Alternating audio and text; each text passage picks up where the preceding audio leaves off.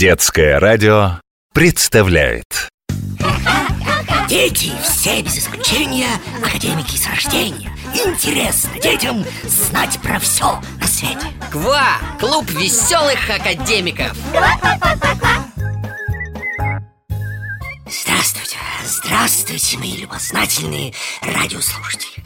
В эфире КВА, клуб веселых академиков И я, профессор Семен Семенович Жагарулька.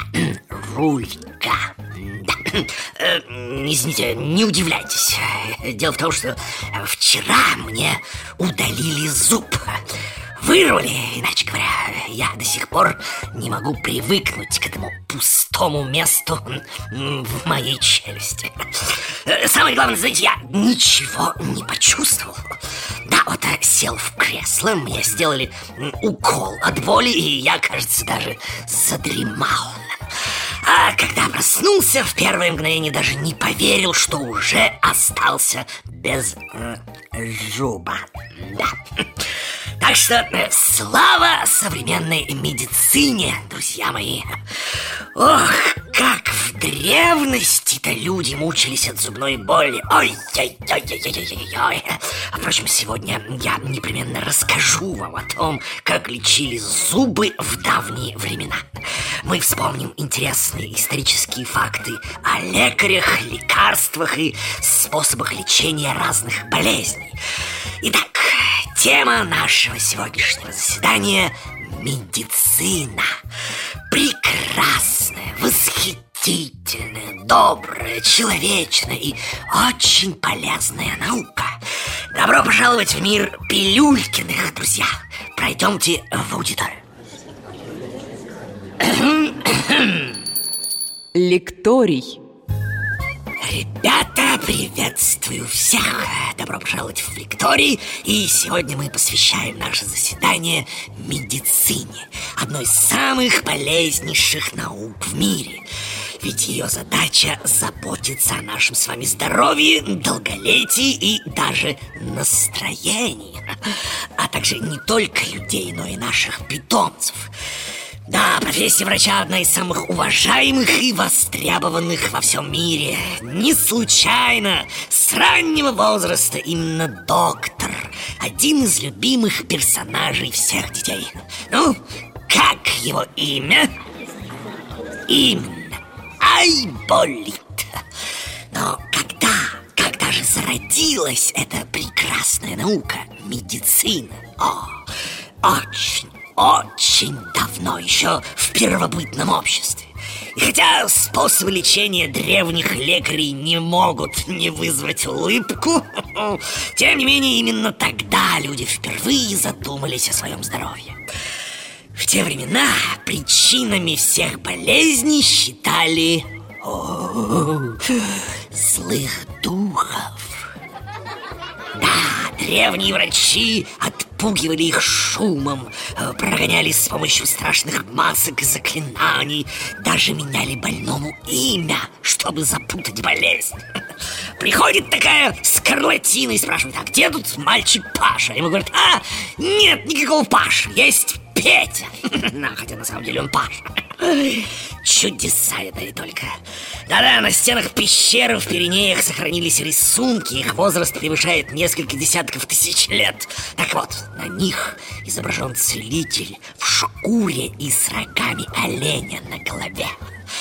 Древние врачеватели лечили ожоги прикладыванием лягушек, к примеру, а раны и царапины, прошу прощения, мазью из глины и навоза.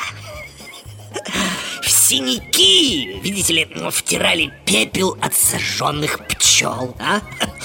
Болезни изгонялись дохлыми мышами, прижиганием раскаленным железом или даже частичным закапыванием человека в землю. Кстати, подобная магическая медицина до сих пор практикуется на островах Полинезии и некоторых уголках Африки. О да, там до настоящего времени глубокие раны и порезы зашивают с помощью муравьев. Представьте себе, да, муравьев-хирургов. Эти крупные насекомые имеют мощные челюсти и клешни. Так вот, Их прижимают к ранам, и они зажимают края своими клешнями. Да-да, но не будем так далеко углубляться в прошлое. История и не столь древней медицины просто невероятно и интересна. Я обещал рассказать вам о том, как лечили зубы в давние времена. Так вот, уже тогда лекари умели вставлять вместо утраченных зубов протезы. Об этом свидетельствуют, например, археологические находки, сделанные в Египте. Однако подобные процедуры были доступны только богатым людям. Простые же граждане избавлялись от зубной боли не самыми приятными способами. Сейчас, сейчас расскажу. К примеру, было довольно популярно вырывать зубы так. Привязать больной зуб к хвосту коня и пускать того в галоп. Или обмотать зуб веревкой, прикрепленной к камню, и бросить его со скалы. Как ни странно, но с течением времени ситуация только ухудшалась. Врачи средневековья утеряли даже те минимальные знания в области стоматологии, которыми обладали их предки. И придумали уж совсем, мягко говоря, экзотические способы лечения. Так, в средние века повсеместно бытовало мнение, что боль в зубах вызывают зубные черви. И выводили их весьма жестоко. Для того, чтобы изгнать из логова несуществующего монстра, в больные зубы заливали яд или раскаленное железо. О, аж зубы заломило от этой информации. А меж тем больным нередко прописывали и такой метод снятия зубной боли. Нужно было просидеть всю ночь в полнолуние, открыв рот в сторону луны. И вот так вот и сидеть с открытым ртом. Считалось, что это будто бы способно изгнать болезнь. Ну, вы подумайте. Распространено также было и многократное лизание черепа. Зачем, спросите вы? потому что древние врачи считали, что такое необычное занятие помогает укрепить кости. Ну что ж, надеюсь, что после этих научных фактов вы больше не будете бояться современных стоматологов, которые прекрасно владеют своим ремеслом. Да-да, говорю по собственному опыту. С их помощью лечение зубов превратилось в практически безболезненную процедуру. Да-да, наверняка вы можете услышать, как взрослые иногда ругают современную медицину. И совершенно зря. Уверяю вас, мы должны напротив ей гордиться. В наше время врачи могут справиться со многими болезнями, которые около века назад казались неизлечимыми и уносили жизни сотни, даже тысяч людей. О том, какие самые важные открытия были сделаны учеными-медиками для пользы человечества, сегодня расскажет мой помощник и лаборант Петя Промокашкин. Он ждет нас, как всегда, в лаборатории. Ква! Клуб веселых академиков! Друзья, заседание нашего клуба веселых академиков продолжается. И с вами я, э, не совсем уже со всеми зубами, профессор Семен Семенович Загорулько. И мой юный друг, лаборант Петя Промокашкин. Добро пожаловать в лабораторию. Промокашкин Петя может все на свете Превратить снежинку в пар Сделать в колбочке пожар Петина территория – научная лаборатория Ребята, здравствуйте! Рад вас видеть всех! Сегодня в стенах нашего научного чердака я хотел рассказать о нескольких полезных вещах Например, о том, как правильно чистить зубы или питаться, чтобы быть здоровым Но профессор посоветовал мне избрать несколько другое направление беседы Петр, Петр, я не против вашего предложения Но у нас так мало времени А наши дети такие талантливые, такие любознательные Что я не сомневаюсь в том, что они очень внимательно слушают своих родителей А значит знают, что надо делать, чтобы их зубы были здоровыми и... Ой, крепкими. Да не будем, не будем о, о зубах э, и об их гигиене. Это для меня сегодня больная тема. Э, возможно, когда-нибудь мы посвятим гигиене целое заседание, ведь эта наука помогает предотвратить многие болезни. Но сейчас, прошу вас, поговорим о наиважнейших открытиях в области медицины. Я готов, профессор. Начну издалека. От этой болезни в мире умерли миллионы человек. Ежегодно она уносила жизни тысяч людей. Врачи не могли найти ни причин ее возникновения, ни средства лечения, пока не появился доктор Эдвард Дженнер. Это было в конце 18 века в Англии. Он и заметил, что во время эпидемии работницы коровьей фермы словно заколдованно избегают страшного недуга. В чем же дело? Наблюдательный врач стал биться над решением этой загадки. Может быть, молочные продукты спасают доярок от болезни, но и другие жители употребляют их в пищу. Тогда что? Доктор Дженнер выяснил, что работницы молочной фермы уже неоднократно страдали подобным недугом, но только его коровьей формой. Ну что, может быть, кто-то знает, о какой страшной болезни идет речь? Кто сказал оспа? А, совершенно верно. Речь идет об оспе. Сейчас эта болезнь совершенно не опасна, ведь тот талантливый и смелый врач нашел оружие против нее. Итак, э, продолжайте, Петр. Так вот, Дженнер выяснил, что все работницы фермы уже переболели коровьей оспой, более легкой формой. У всех них поднималась температура и на руках возникали язвочки, но это заболевание не было смертельным. Врач догадался, что эта коровья болезнь как-то защищает организм от страшной оспы. Он пришел к мысли, что можно искусственно заражать человека более легкой формой заболевания, чтобы защитить его от смертельной формы. Да-да, Эдвард Дженнер решил проверить свою теорию. Он взял жидкость из язвочки на руке доярки, больной коровьей оспой, и ввел ее здоровому пациенту. В последующие дни у того был легкий жар и появилось несколько оспенных пузырьков, но затем он быстро поправился. И вот, во время очередной вспышки эпидемии смертельной оспы этот пациент не заболел, хотя многие его товарищи пали жертвой недуга. Это была первая в мире прививка, ребята. Открытие произвело революцию в медицине. Это была первая попытка не лечить, а предотвратить болезнь заранее. Вскоре по всему миру стали делать прививки от этого смертельного недуга и делают их по сей день. Поэтому случаи заболевания оспы в наши дни практически не встречаются.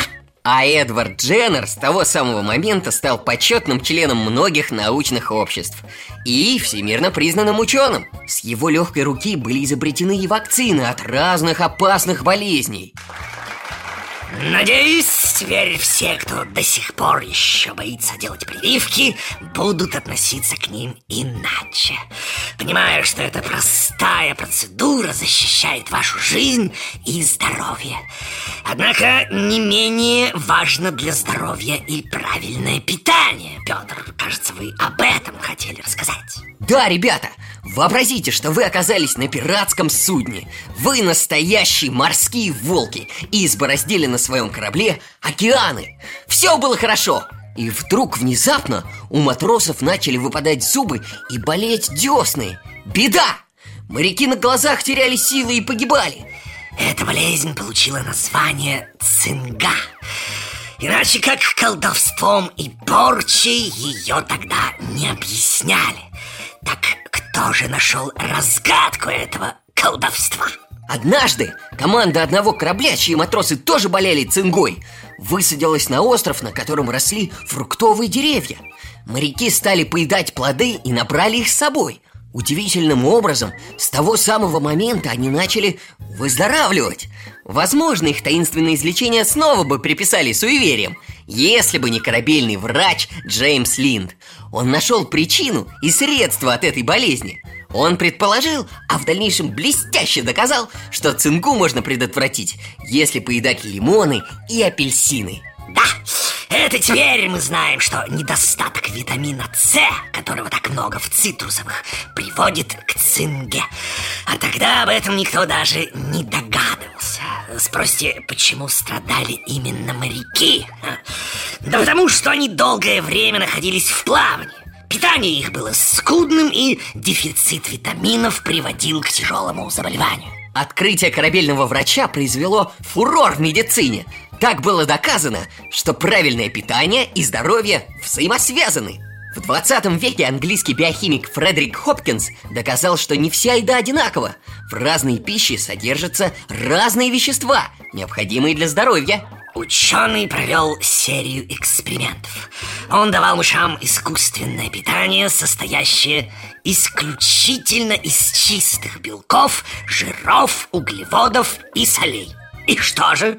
Мыши ослабли и перестали расти. Но после небольшой порции молока мыши снова поправились. И Хопкинс открыл, как он выразился, незаменимый фактор питания, который позже назвали, верно, витаминами.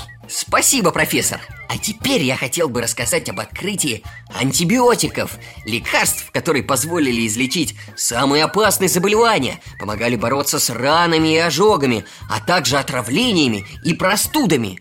Их открытию мы обязаны тоже английскому врачу. А, так, так, так, э, погодите, Петр, вы что же решили рассказать о пенициллине? Ну, тогда давайте сделаем это позже, в кабинете. Согласен.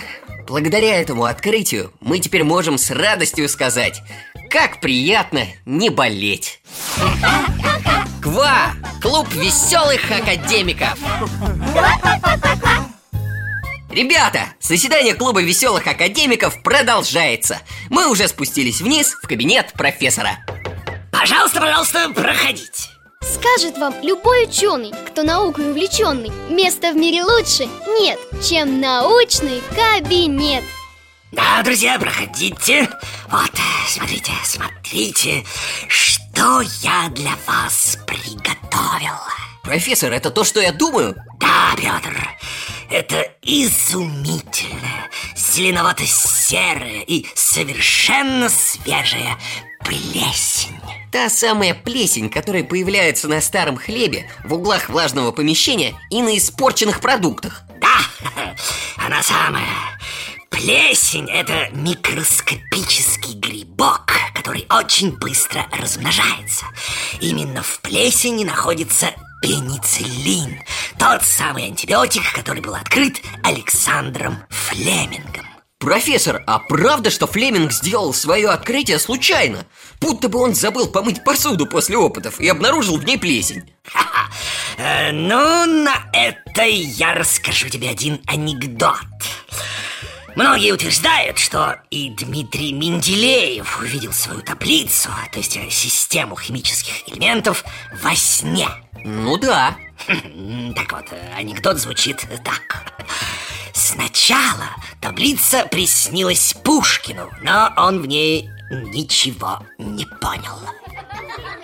Я догадался, о чем вы, профессор. Конечно, и Менделеев, и Флеминг жили наукой, так что и во сне их мозг не отключался. Они продолжали думать об исследованиях. Ну, конечно. Даже если плесень в лабораторной посуде не появилась случайно, именно Флеминг сумел рассмотреть, что вокруг плесени находится пространство, свободное от микробов. То есть рядом с грибком микробы отсутствовали. А это могло быть только по одной причине. Плесень их убивала. К такой догадке пришел исследователь и стал повторять свои эксперименты.